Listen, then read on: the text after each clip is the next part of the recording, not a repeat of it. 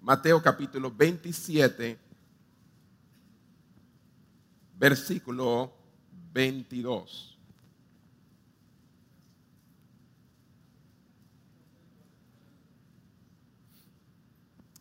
La palabra de Dios dice así.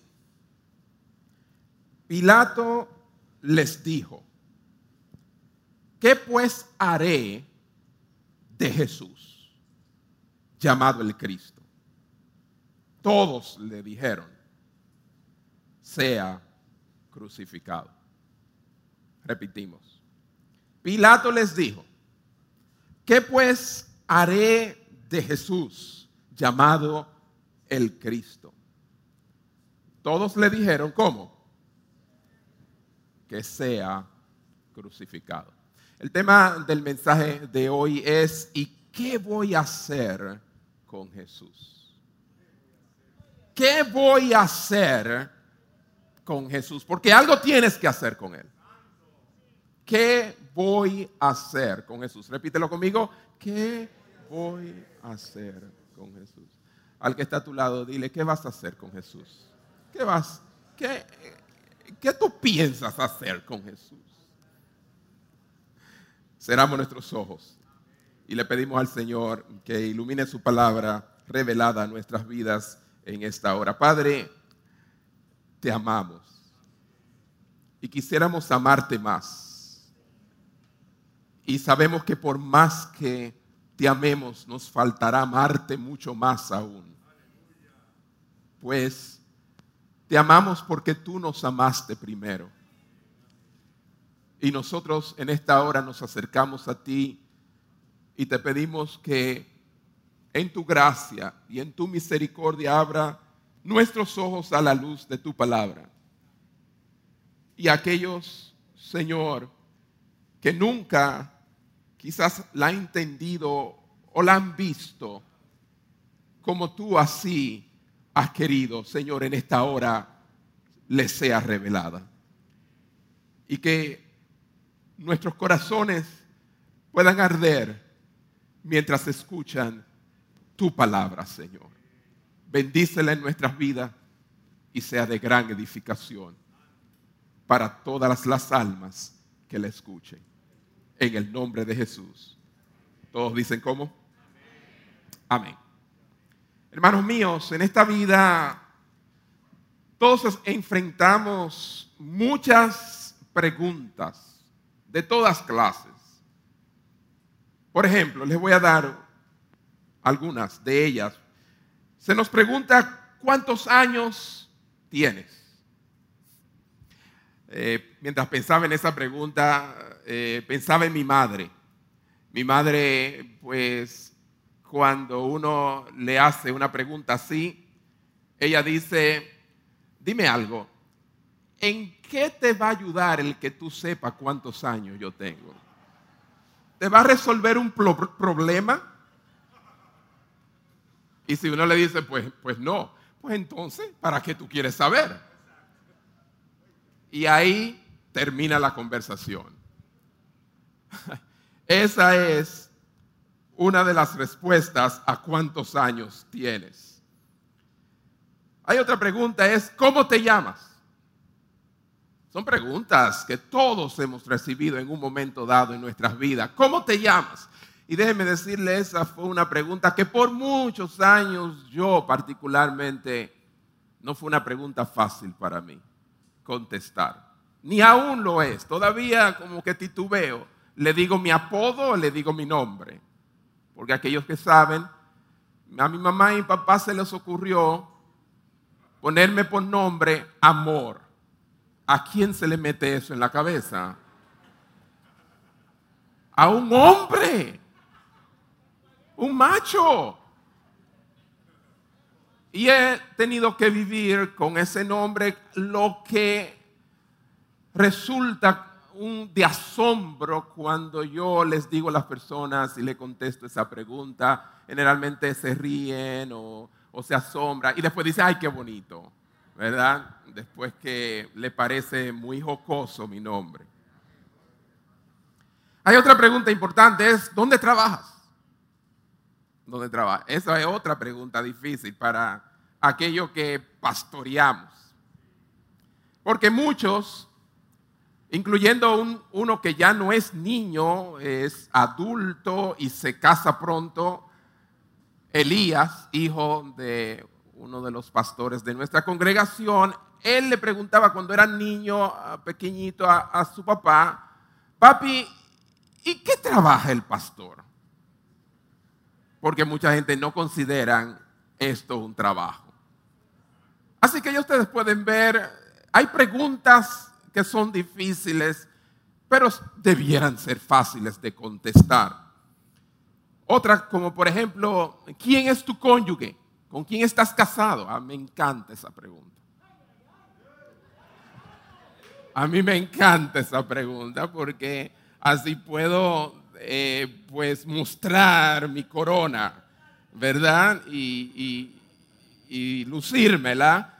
Ah, este prieto se consiguió pues una tremenda mujer.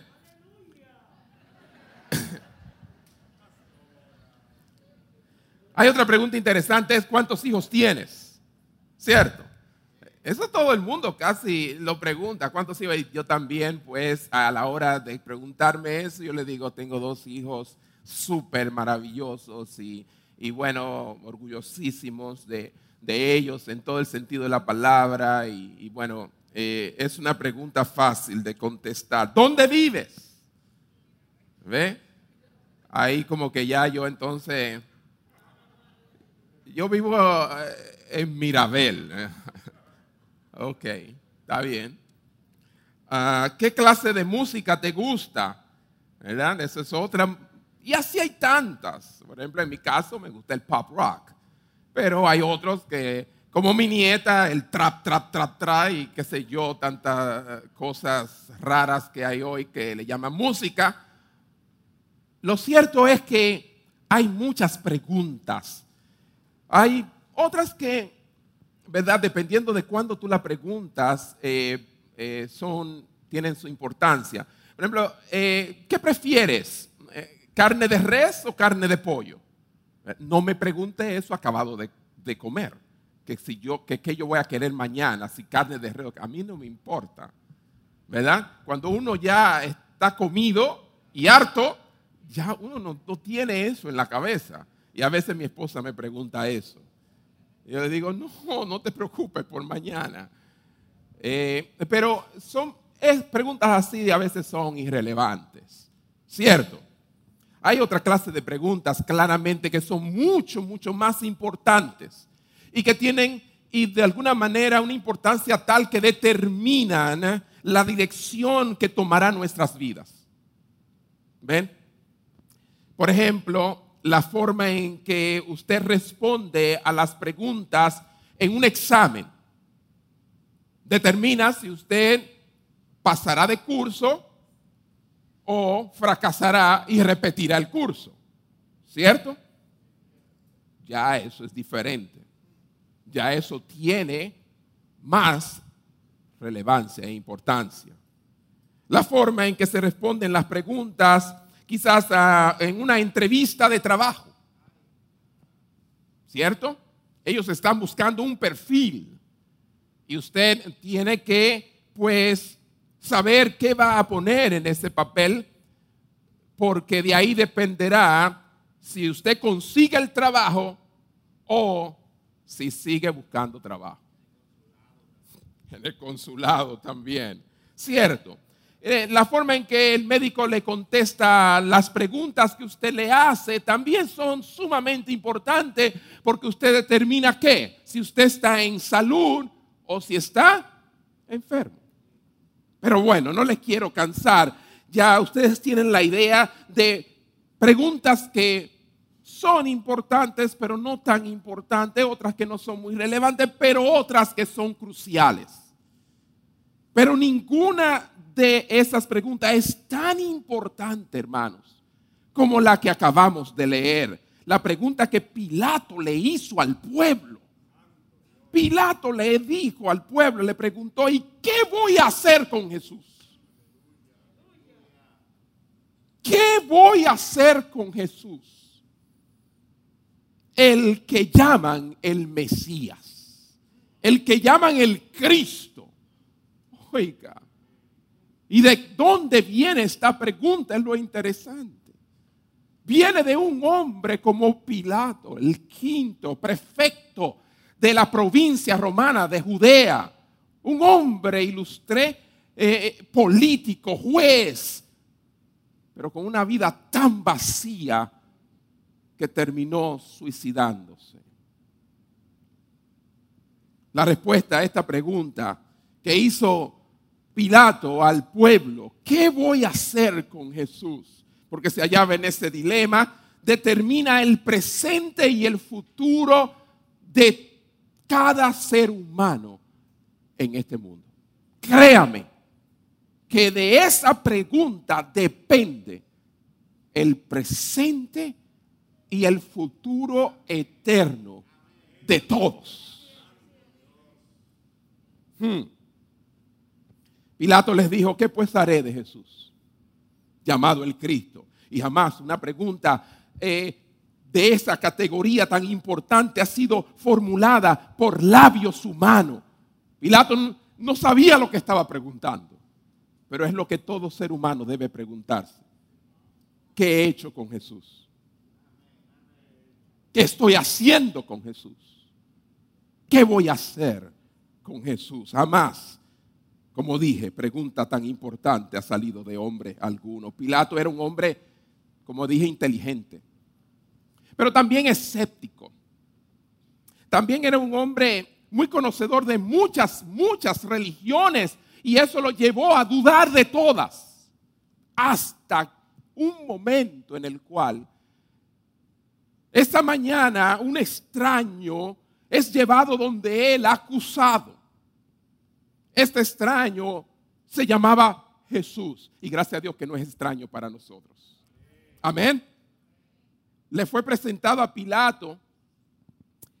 Y en ese momento que estuvo con Jesús, él oyó palabras que jamás había oído de un reo condenado a muerte. Sí, en ese rato, si vemos en Juan capítulo 18, versículo 36 al 37, de las pocas cosas que Jesús le dijo a Pilato, pues no respondía palabra alguna, se encuentran registradas estas, donde Jesús le respondió a Pilato, mi reino no es de este mundo. Ah, qué tremendo, hermano. Yo me imagino a este hombre pagano, este gentil, prepotente, en una posición elevada en la sociedad, en un imperio como el de los romanos, escuchar a este hombre atado, golpeado, decir mi reino no es de este mundo. Si mi reino fuera de este mundo, mis servidores pelearían para que yo no fuera entregado a los judíos, pero mi reino no es de aquí. Tan pronto él oyó esas palabras, él tuvo que pensar que el que estaba frente a él era un maniático y loco mi reino. Oh, pero que imagínese usted oír esas palabras de una persona que viene atado, acusado, golpeado y le dice, mi reino no es de este mundo. Dime. Oh Pilato dijo, yo estoy frente a alguien que yo nunca había estado enfrente de. Una o la otra. Le dijo entonces Pilato, luego, ¿eres tu rey? Respondió Jesús, tú dices que yo soy rey. Yo para esto he nacido. Y para esto he venido al mundo, para dar testimonio a la verdad todo aquel que es de la verdad oye mi voz. Ah, ¿cuántos dan gracias a Dios que somos de la verdad? Porque estamos escuchando su voz en esta mañana. Hermanos, es ahí donde Pilato dice, ¿y qué es la verdad? Y se retira como para, porque como que fue impactado de repente por palabras que jamás había escuchado, impresionado por un reo, por uno que había sido llevado para ser condenado a muerte. Hermanos míos, con esa perspicacia que tenía eh, eh, Pilato, esa vista pues de juez y, y a la vez como político que era, él inmediatamente comprende que este hombre es justo. Hermanos, no le tomó tiempo para él ver y decir, este hombre, este hombre no ha hecho ningún mal. Además, temprano en la mañana, la esposa se había despertado con cierta turbación e inquietud, como lo narra en Mateo capítulo 27, versículo 19, y ella le mandó a decir a Pilato, no tengas nada que ver con ese justo. Gloria a Dios. Amén, hermanos. Jesús está en sus últimas horas, en el momento en el que aparentemente tenía que quebrarse, pero estaba fuerte frente a una de las personas más poderosas de la tierra. Pero ¿quién más poderoso que nuestro Señor? Aún en su debilidad puso a temblar el pretorio romano. Es entonces cuando se da la paradoja, hermanos. Porque esto es una paradoja lo que leímos en el capítulo 27, versículo 22. Se da la paradoja de que el juez le pregunta a los acusados, a los acusadores, ¿qué, qué hago con? Dígame, eso no tiene explicación. ¿Cómo es que el juez ahora está en la posición de preguntarle a los que lo están acusando, ¿qué hago? Eres tú que tienes que administrar justicia. Te lo han llevado a ti. Tú eres el de la decisión. Hermanos míos, lo que nos plantea es que esta pregunta que hace Pilato es una pregunta personal. Dígalo conmigo, una pregunta personal. Pues él dice, ¿qué haré con Jesús? Y ahí faltó algo que se sobreentiende y es yo. ¿Qué haré yo con Jesús. Porque el que tenía que decidir y contestar esa pregunta era él, no el pueblo. Y él sabía muy claro eso, porque en un momento dado él le dice a Jesús, ¿acaso tú no sabes que yo tengo el poder para soltarte o para matarte? ¿Y qué le dice Jesús? Nadie tiene poder y autoridad debajo del cielo, al menos que Dios, mi Padre, se lo dé.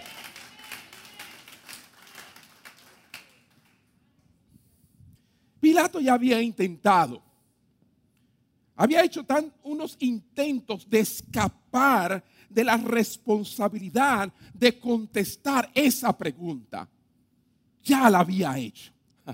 sí, sí, porque ustedes recuerdan que Jesús fue arrestado en el monte Sinai, en el monte Getsemaní y que entonces fue llevado a la casa de el sumo sacerdote Caifás. ¿Se acuerdan? Juan le siguió y Pedro también de lejos. Y allí fue enjuiciado por los principales sacerdotes y por el sumo sacerdote Caifás. En un juicio ilegal nocturno a escondidas. Y Jesús amanece, hermanos míos. Amanece siendo enjuiciado. Y en la mañana temprano, cuando se despierta Pilato, lo que encuentra es el pueblo turbado. Y a este hombre frente a él. Y entonces Pilato dice, bueno, yo tengo, yo tengo que tomar una decisión sobre él, pero si no la tomo yo es mucho mejor que la tome otro. Y averigua de dónde es él. Y le dicen de Galilea, ah, de Galilea. Pues allá está nada menos y nada más que Herodes. Que Herodes resuelva, mándenlo para allá. Quería escaparse, evitar, eludir, contestar esta pregunta. Una pregunta que todos tenemos que contestar. Y es, ¿qué voy a hacer con Jesús? Ven. Y después de dos mil años todavía eso resuena como un eco a través de las generaciones. Donde esta pregunta todavía hay que contestarla de manera individual, personal. Pero el astuto, diría yo, Pilato, manda a Jesús a donde Herodes. Y allá Herodes le hace unas cuantas preguntas y Jesús ni le contesta ni nada de eso. ¿Ah? No tengo tiempo para esto. Y se lo devuelve a Pilato. Y ahí está el problema de nuevo. Eres tú que tienes que contestar esta pregunta, Pilato. Por tres ocasiones Jesús, perdón, Pilato dijo que Jesús era justo. No encontraba una causa de muerte en él. O sea que no había que razón Ustedes saben, había sido acusado de sedición, había sido acusado de no pagar los impuestos y cuántas cosas, menos la verdad. Porque a Pilato ellos no se atrevieron a decirle que era porque él decía que él era el Cristo, que él era Dios. Y por eso lo querían matar. Pero Pilato no iba a entender eso, por eso ellos no le saltaron con eso y entonces lo hallamos allí. Y entonces se le ocurre, voy a hacer que el pueblo sea el que escoja entre, yo todos los años tengo que soltar a un preso, un criminal. Y les voy a dar esa elección al pueblo. Y les dice, elijan ustedes. ¿Quieren a Jesucristo o a Barrabás? Y él, y él pensaba que ellos iban a decir, ay, Barrabás, qué malo ese tipo. ¿Cómo que vamos a soltar a Barrabá? Y eso pensaba quizás Pilato. Pero para sorpresa de él, le dicen que suéltenos a Barrabás. ¿Y qué hago con Jesús? El llamado el Cristo. Crucifíquenlo. Pilato tuvo que enfrentarse otra vez a la realidad de que la decisión era suya, así como la de cada ser humano. Esto es personal, esto es contigo, esto eres tú. Y tú no puedes escapar de esa realidad. Tenía él que responder a esa pregunta. Esta pregunta no puede ser evadida ni transferida. Ah, no, no, que eh, mis familiares que con no, eres tú que respondan por mí mis amistades. No, eres tú. ¿Están aquí todavía mis hermanos? es personal. Romanos 19 dice, si confiesas con tu boca que Jesús es el Señor y crees en tu corazón que Dios lo levantó de los muertos, ¿qué dice? Serás salvo. ¿Cuántos dan un aplauso al Señor? Esto es personal, personal. Y nadie puede obligarte a esto. Nadie puede forzarte a esto. Es totalmente voluntario. Es una pregunta personal. Dilo de nuevo, es una pregunta personal. También es una pregunta que requiere acción. Es una pregunta que requiere acción. No solamente es personal, sino que también requiere de ti, de mí, una acción. Porque dice, ¿qué debo hacer con Jesús? Es qué debo hacer con Él. Y muchas personas terminan rechazándolo. Otros burlándose de Él. Otros lo rebajan a un maestro, un profeta, un gurú o un Gandhi o no sé, parecido a esto, aquel o al otro. Hay otros que sencillamente ignoran y se pasan la vida ignorándole, ignorando todo lo que hay aquí en cuanto a lo que saben de Él. Hello. Pero alguna acción toman, aun cuando están ignorándole. En Mateo capítulo 27, versículo 41 al 42,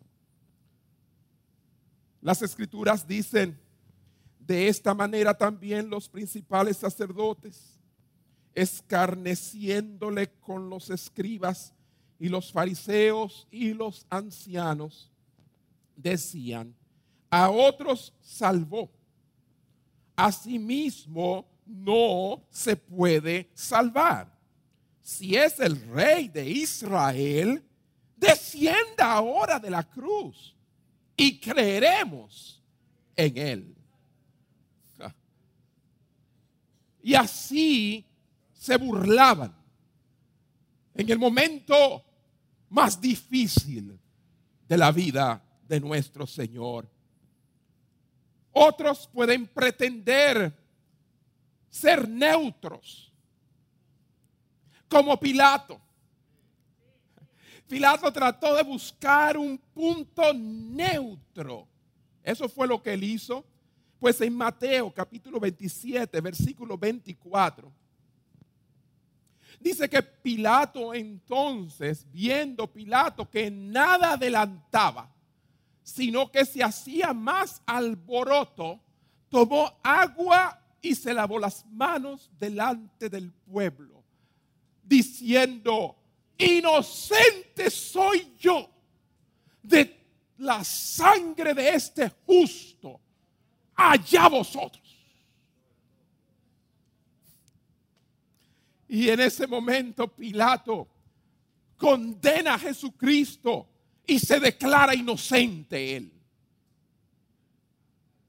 ¿Ustedes oyeron lo que yo acabo de decir?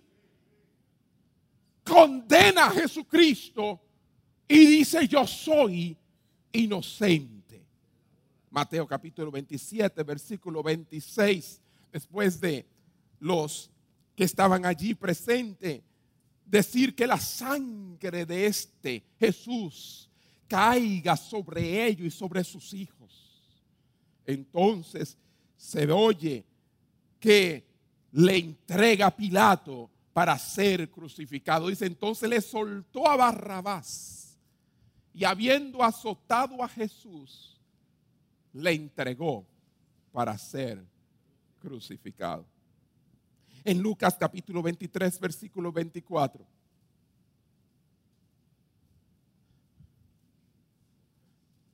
Lucas capítulo 23, versículo 24.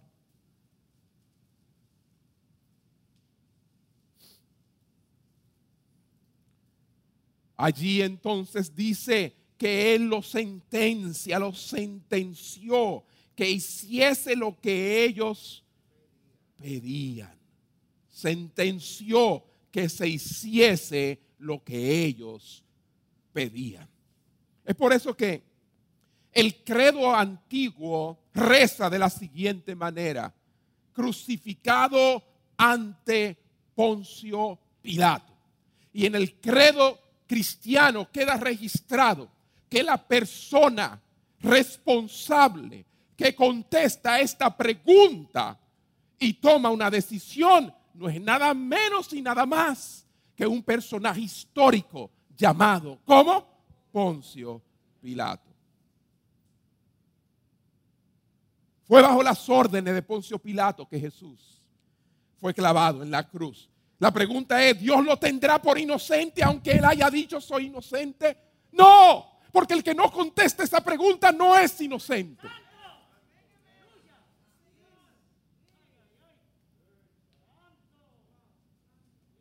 Claro, la evadimos lo más que podemos, pero una, un día nos encontraremos. Allí donde se nos preguntará, ¿cuál fue tu respuesta a la pregunta? Mi hermanos, ¿qué de ti, qué de mí si rechazamos a Jesucristo? ¿Ustedes creen que nos tendrá Dios por inocente. Algunos pues escudan detrás de su vida moralista, buena. Ah, pero eso no es, eh, la pregunta no es si tú eres bueno o si tú eres malo. La pregunta es, ¿qué estás haciendo con Jesús? Pues nada. No, no, pues estás haciendo algo. Nada.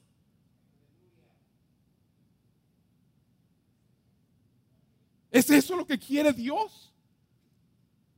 ¿Que hagas nada en cuanto a Jesús? Absolutamente no. Pilato revela en la pregunta misma que él no podía ser neutro. Tenía que tomar una decisión final. Pues él mismo lo decía. ¿Qué pues haré de Jesús? No había neutralidad ahí. Él estaba tratando de engañarse a sí mismo y engañar su conciencia y engañar el llamado de Dios externo a su vida. Hermanos, Pilato condenó a muerte a un hombre inocente tan solo para quedar bien con el pueblo. ¿Ustedes oyeron lo que yo dije? Es justo. La mujer le dice es justo él se da cuenta de que tiene que soltar a este hombre, pero lo condena. ¿Por qué?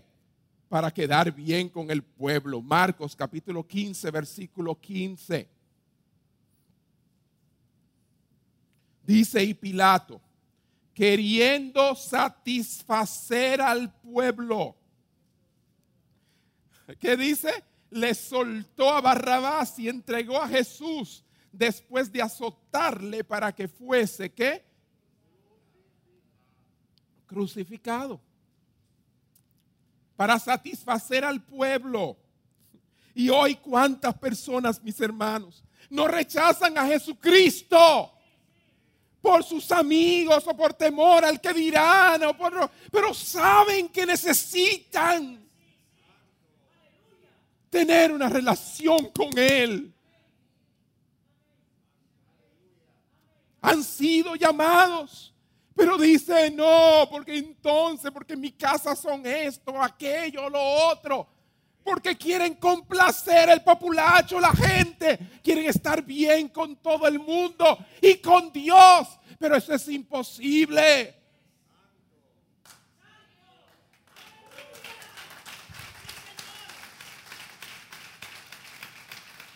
Cuando venimos a Él y lo entregamos a Él y le rendimos nuestra vida a Él, alguien no le va a gustar. Alguien va a decir, ¿para qué? Y tú te metiste a eso. ¿Y qué tú estás haciendo? Óyeme, eso es así. Pero no importa. Tú estás contestando una pregunta crucial en tu vida. Estás respondiendo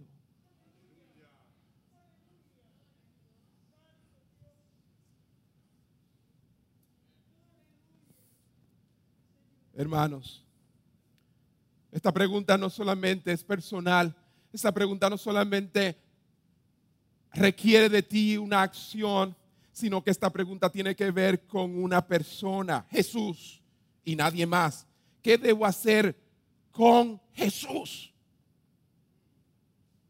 No es cualquiera. Estamos hablando de Jesús. Si nos remontamos a ese día fatídico para muchos, pero para nosotros glorioso, el día cuando fue crucificado en el monte Calvario. Allí en Juan capítulo 19, versículo 18, ¿qué leemos? Leemos que dice, y allí le crucificaron. Y con él a otros dos, uno a cada lado y Jesús en medio. Ay, me encanta. Casi nadie ve lo que hay ahí, pero ahí hay una belleza. ¿Por qué no lo pusieron a la izquierda? ¿Por qué no lo pusieron a la derecha? ¿Por qué me lo ponen en el centro? Es para que tú y yo no perdamos de vista la figura central del Calvario. No son los dos ladrones, es el que está en el medio. Es Cristo y nadie más. Él está en el medio, Él está para ser visto. Es para que lo veas, para que no lo pierdas de vista, para que nadie diga, ah, fue uno de los ladrones que crucificaron allá. No,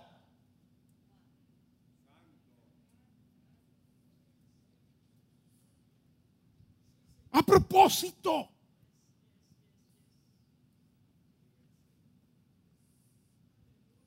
No hubiese sido igual él solito. Le ponen dos ladrones. Nos representa ambos a los que estamos aquí todos. Todos nosotros somos uno de esos dos ladrones. Quizá no hemos cometido lo que ellos cometieron, pero hemos pecado. Y si hemos pecado, somos pecadores igual que ellos. Pero no somos igual que el del medio. El del medio es justo. Y fue declarado justo por el Padre. Amén. Al menos así, así nos enseñaron esta mañana.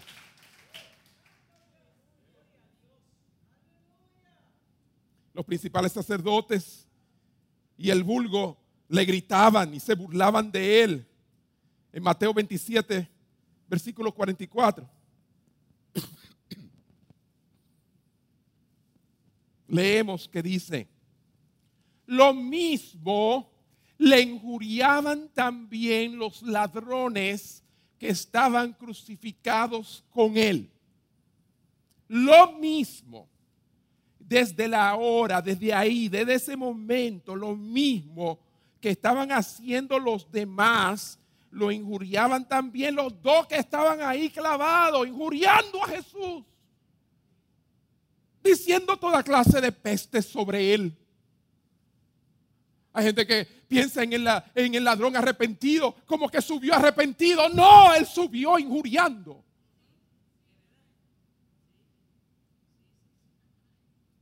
¿Nunca lo había visto así?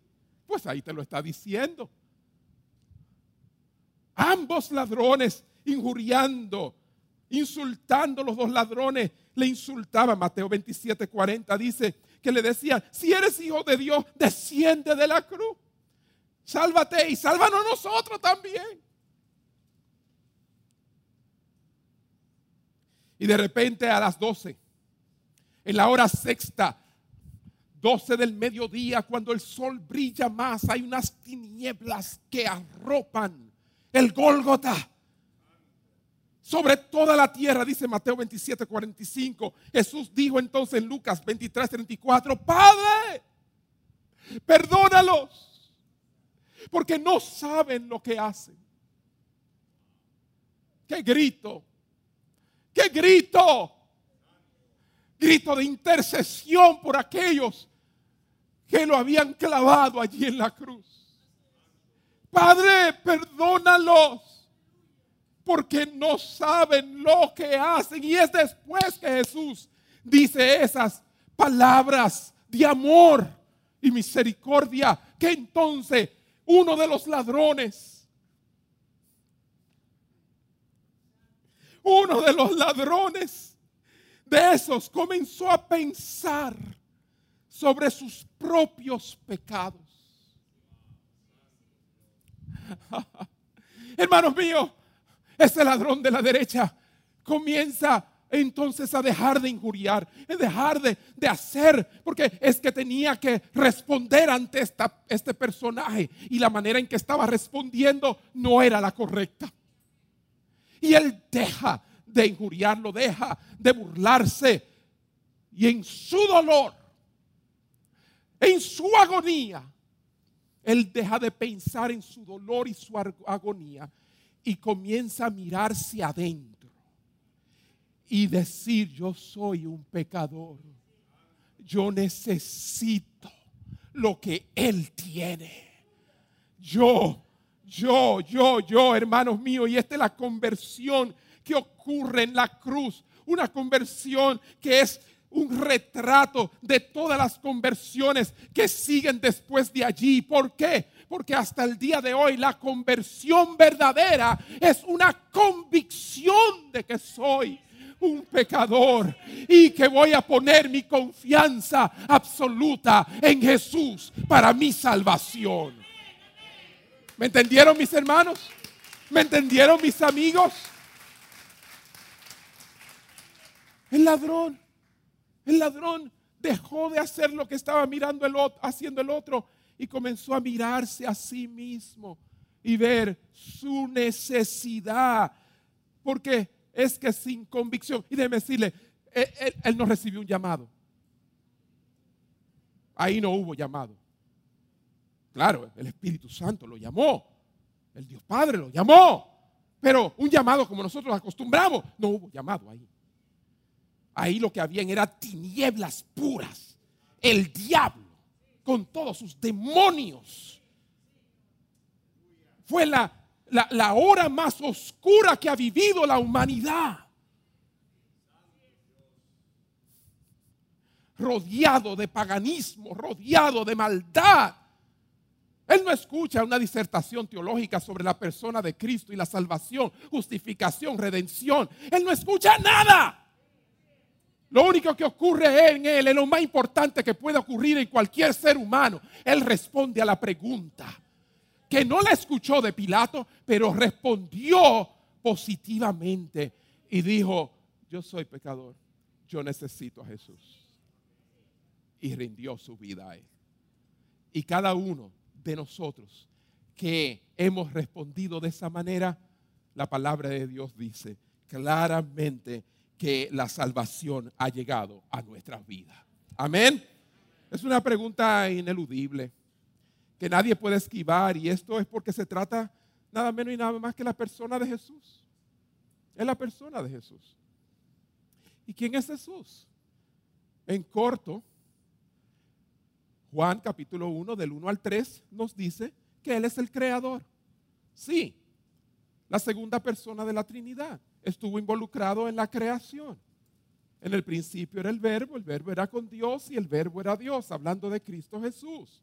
Versículo 2, este era el, en el principio con Dios. Y en el versículo 3 dice, todas las cosas por Él fueron hechas y sin Él nada de lo que ha sido hecho fue hecho. Él es el creador, digan conmigo, Él es el creador. Pero no solamente el creador, él no solamente creó, sino que Él sustenta la vida de la creación. En Colosenses capítulo 1, versículo 15 al 17, nos dice claramente que Él es la imagen del Dios invisible, el primogénito de toda creación, versículo 16, porque en Él fueron creadas todas las cosas, las cosas que hay en los cielos, las que hay en la tierra, visible e invisible, sean tronos, sean dominios, sean principados, sean potestades, todo fue creado por medio de Él y para Él. Versículo 17, y Él es antes de todas las cosas y dice, y todas las cosas en Él subsisten. Entonces Él no solamente es el creador, si tú tienes vida hoy, es porque la vida que tú tienes es por causa de Él tú subsistes por Él. ¿Me están entendiendo, mis hermanos? Pero también hay un problema. Nosotros hemos caído de la gracia de Dios, somos pecadores y entonces este mismo creador y sustentador de todas las cosas es nuestro Salvador. Hechos capítulo 4, versículo 12 nos dice claramente, en ningún otro hay salvación, porque no hay otro nombre bajo el cielo dado a los hombres en que podamos ser salvos. Aleluya.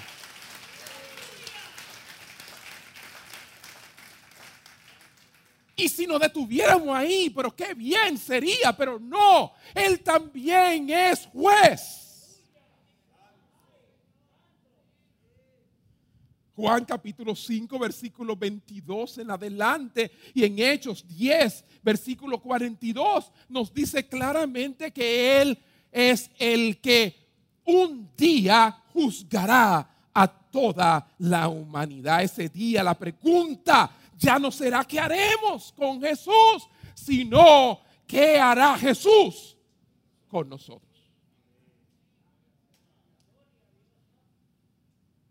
Ahora es el momento de contestar la pregunta, ¿qué voy a hacer con Jesús? Y Dios, Dios no te preguntará ese día acerca de la iglesia. Ah, que esta iglesia no era muy buena. No, no es sobre iglesia. Dios no te va a preguntar sobre el pastor. ¿Qué pastor? Ni pastor. Ah, yo, tú sabes, porque que yo no servía al Señor, porque que los pastores todos son unos mentirosos y unos ladrones. No, mi hermano, allí no va a haber preguntas sobre y, eh, ¿qué, pastor y por el pastor. Nada. Es, eres tú, es personal. ¿Ah? No, no, no habrá preguntas sobre diezmo. ¿Ah? No, mi hermano. ¿Qué diezmo ni diezmo? La pregunta será, ¿qué hiciste con el Creador, sustentador y salvador, Jesucristo? El justo. Juan capítulo 1, versículo 12. Pero a quienes le recibieron y creyeron en Él, les concedió el privilegio de llegar a ser hijos de Dios. Juan es muy claro, no se es hijo de Dios hasta que uno no le recibe, hasta que uno no lo haga su Señor y Salvador, no se es hijo de Dios. Todos somos por naturaleza criaturas de Dios, pero hijos de Dios Solamente Dios le da esa potestad y ese privilegio a aquellos que abren sus brazos y dicen, le recibo.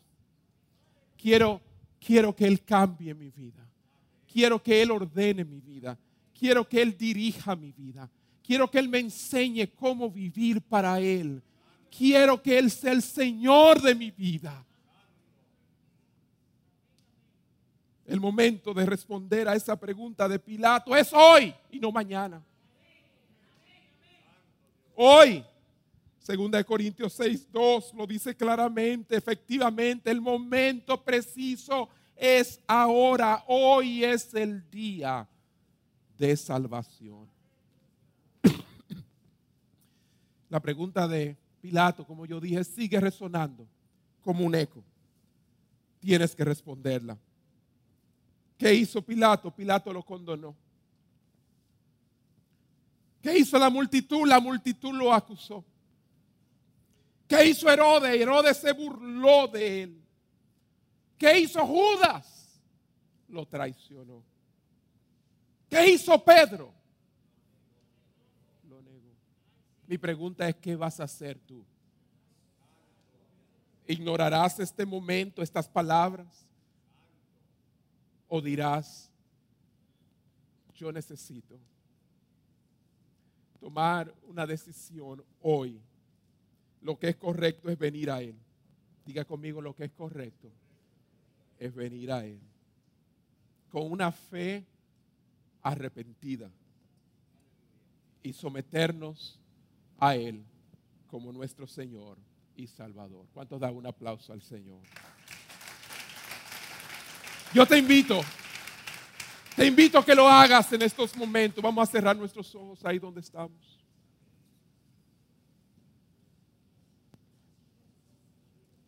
Que clames a Él en estos momentos, ahí en tu interior, en tu corazón. Quizás no lo tiene que escuchar nadie, pero ahí donde estás. Clames en tu interior y dígale, Señor, ten misericordia de mí. Si el ladrón de la cruz pudo entregar su vida en ese momento, yo puedo entregarla en estos momentos aún más favorables que la que él vivió. Aquel que vino a morir por el pecado, a quitar mi pecado y el tuyo, a darnos vida eterna, cómo rechazarlo, cómo no amarlo, cómo no vivir para Él, cómo no agradecerle.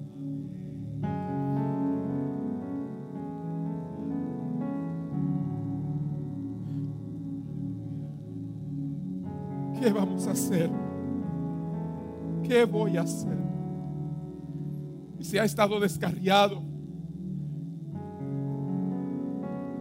si has estado alejado, si de alguna manera te encuentras lejos de aquel que amaste en una ocasión, una vez, y aquel, aquel servías con tanto amor, y se te ha apagado el fuego, la llama, el amor.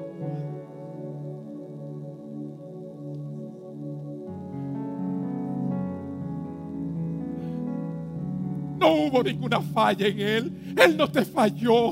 Él no te falló. Él siempre ha sido fiel y te llama. Te espera.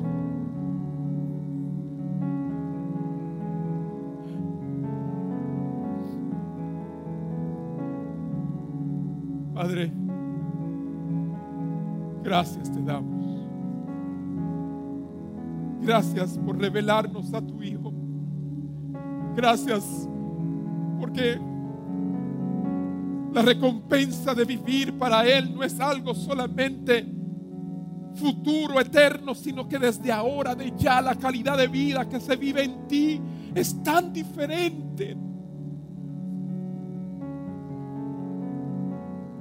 Porque el que quiere vida en abundancia solamente tiene que venir a ti.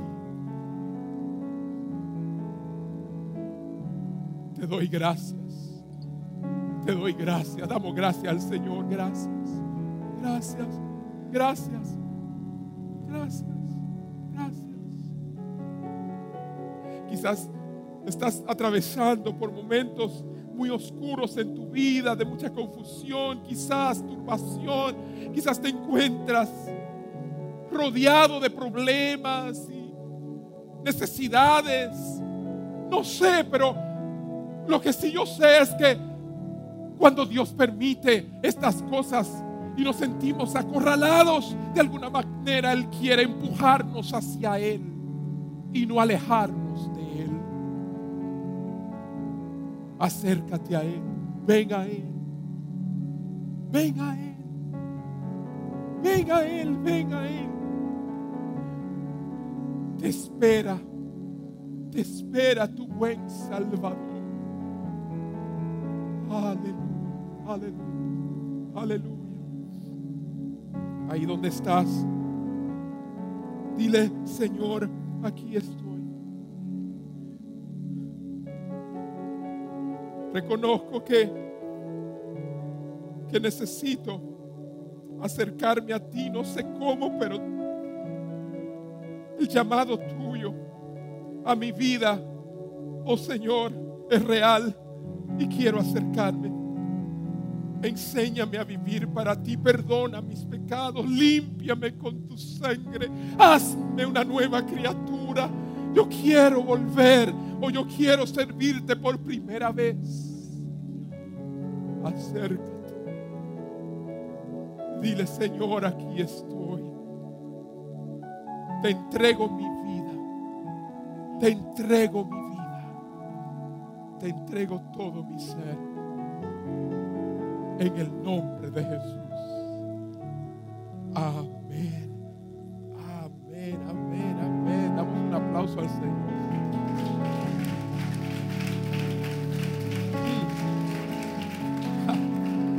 Oh, gracias Señor. Gracias. Gracias Señor. Gracias. quiero saber en esta hora, ¿cuántos de los que están acá, amigos, en esta hora, dicen, yo quiero responder positivamente a la pregunta que Pilato esquivó y contestó de manera negativa. Yo he resuelto comenzar a caminar por los caminos